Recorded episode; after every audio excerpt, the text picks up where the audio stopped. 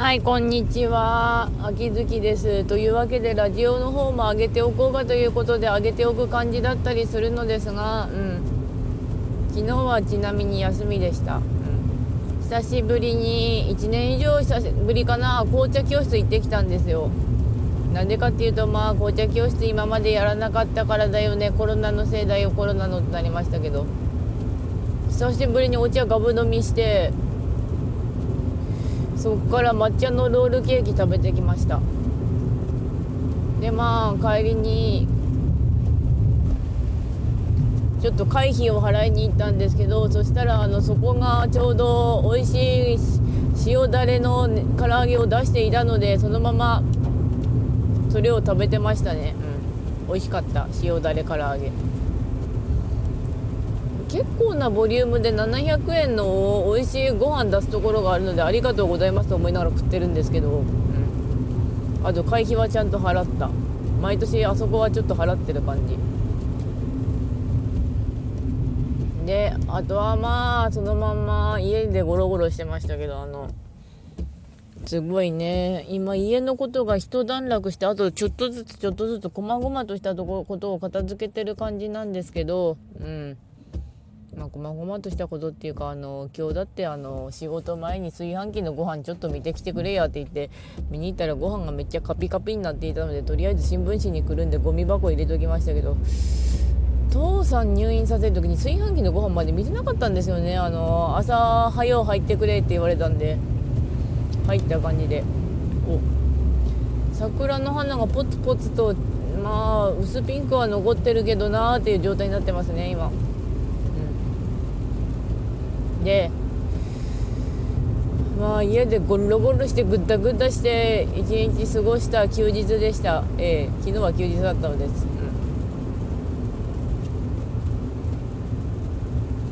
うん、最近はああとそうだ引き寄せの法則のやつをなんかやってみてるんですけどまあ引き寄せの法則がやるには最初に自分が満たされている状態でなおかつそこからいろいろこうやるとなんかいろんなことが叶うみたいな感じなんですけど逆なんですよね。頑張ったから幸せになれるんじゃなくてあのいや頑張りもそれなりにいるらしいんだけどまあその辺はまだ曖昧なんだけど、まあ、心の中に穴が開いていて私はこんなに欠乏しているから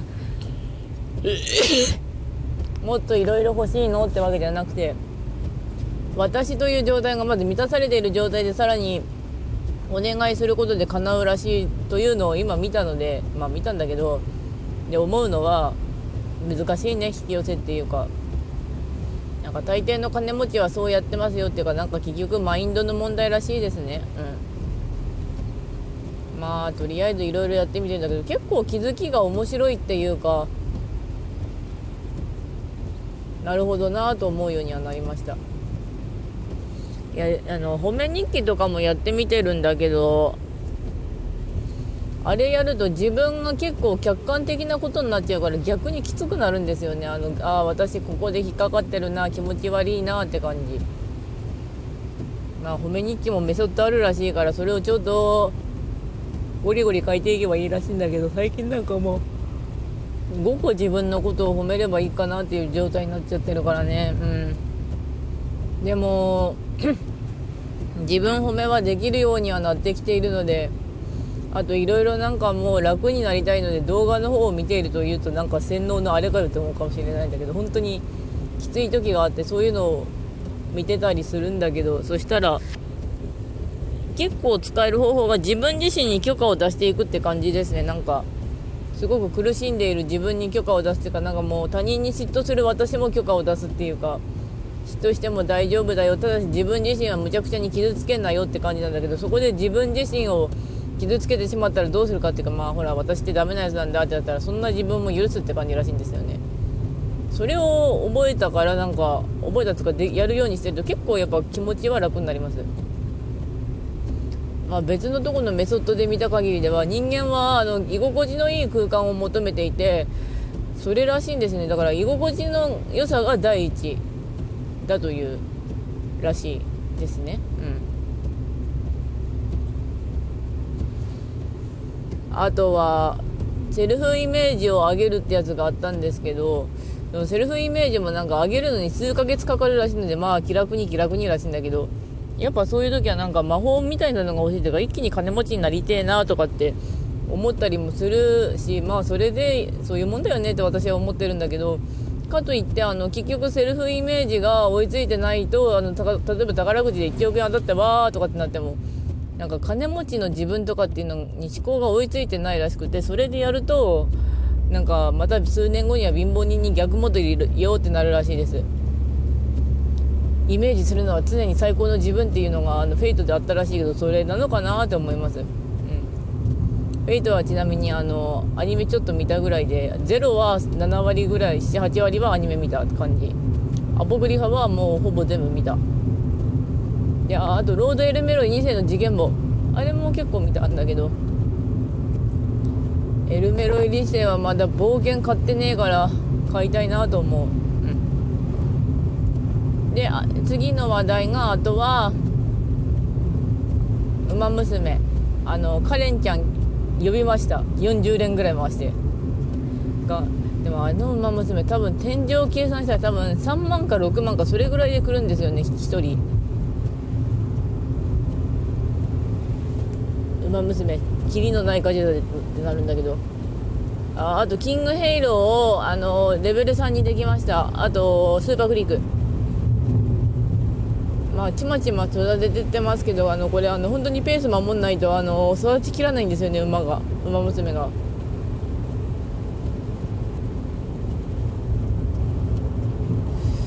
でもって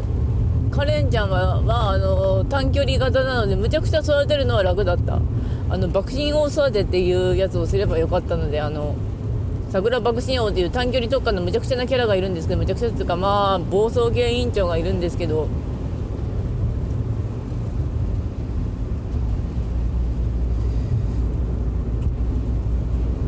彼女がを育てるコツを聞いたらあのスピードとパワーと賢さに振ってあのスタミナと根性は捨てる。あのどうせ100、1200ぐらいで終わるからあ長距離は2500とかなんですけど。でさらにスピードをガンガンガンガン上げていってあのパワーと目と賢さも上げておくとそれなりに勝てるって感じです。でまあ選択肢は逃げ一択らしいので逃げっていうかあの作戦はそれらしいので。でカレンちゃんはガン振りした結果まあなんとか B ランクはいけました。あのなんとか長距離系あの短距離系はそれぐらいいけるようになった。あとでもなんとかあとキングヘイローを育ててあげたい。あのキングヘイローギリギリ前で終わっちゃったんでキングをキングにしてあげたい。勝負服もせっかく手に入れたからちょっと頑張りたい。けどその前にあのマルゼンスキーさんを育てないといけないんだよね。マルゼンスキーさんちょうどあのチケットでようやく交換したんですけどあのサイレンス鈴鹿さんとかあとはシンボリ・ルドルフとかいろいろ特徴はあったんだけどまあ本当にどれ悩んでも後悔するしまあマルゼンスキーさん行くかって感じでマルゼンスキーさんになりました、うん、であとは刀剣乱舞。あのあずきさんとこぐるぐる回ってたらあずきさん落ちました。ドロップわーいって感じでしたけど。結構戦力拡充計画家のことがバタついてるのとあとストーリーがストーリーとか進め方がすごい面倒くさいんでそんなに進めてないんですよね。うん。まああの修行セットはあの足りてるのであの小狐と毛利君はさっさと修行にに行ってらっしゃいできるんですけど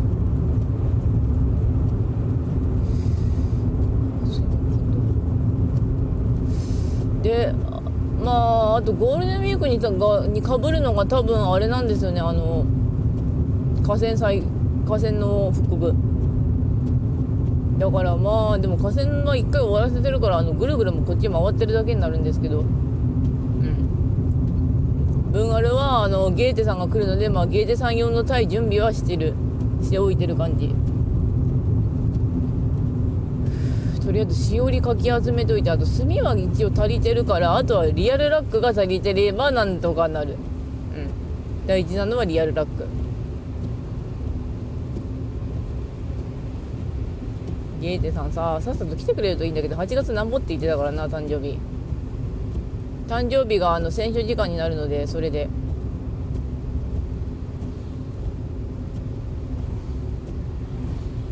これはあの5月上旬に春のテストがあるらしいのでぼちぼちと資材だけは貯めてますけどあの艦隊出すのがめんどくさいので本当にあの鍛えられてるだけ。であと真剣はようやくなんとか峠。あの詰まってたステージが越せるようになったんですよね。あのみんななんとかあの資産でレベル上げてあと横に並べてあともう必殺技でご利用ししてるんだけどね。あの横入れついじれずにキャラ並べんな。縦か。あの切るの大変だから。うん。あとは長め様が来てるんだけど長め様がな。真剣もちょっといろいろ考えておかねばならぬ。真剣ねあの鶴丸邦江ちゃんがいる。あとひと一振りいちこちゃんかもう一人星4もう一人だなんだけど誰か忘れたんだけどそいつが来れば一応手元にはそれなりにいる。あの全部ボックスガチャになってるんだけど真剣もうちょっとなんとか普通にって思ったんだけど1回の担当がまず600円するからなあれ。だっけよ。うん。馬娘はちなみに10連3020円60円かな。人件でそれで10連やるとしたら6000円かかるからな。割とやっぱコスパ悪いしあと天井がボックスガチャい長いにはなかった感じはある。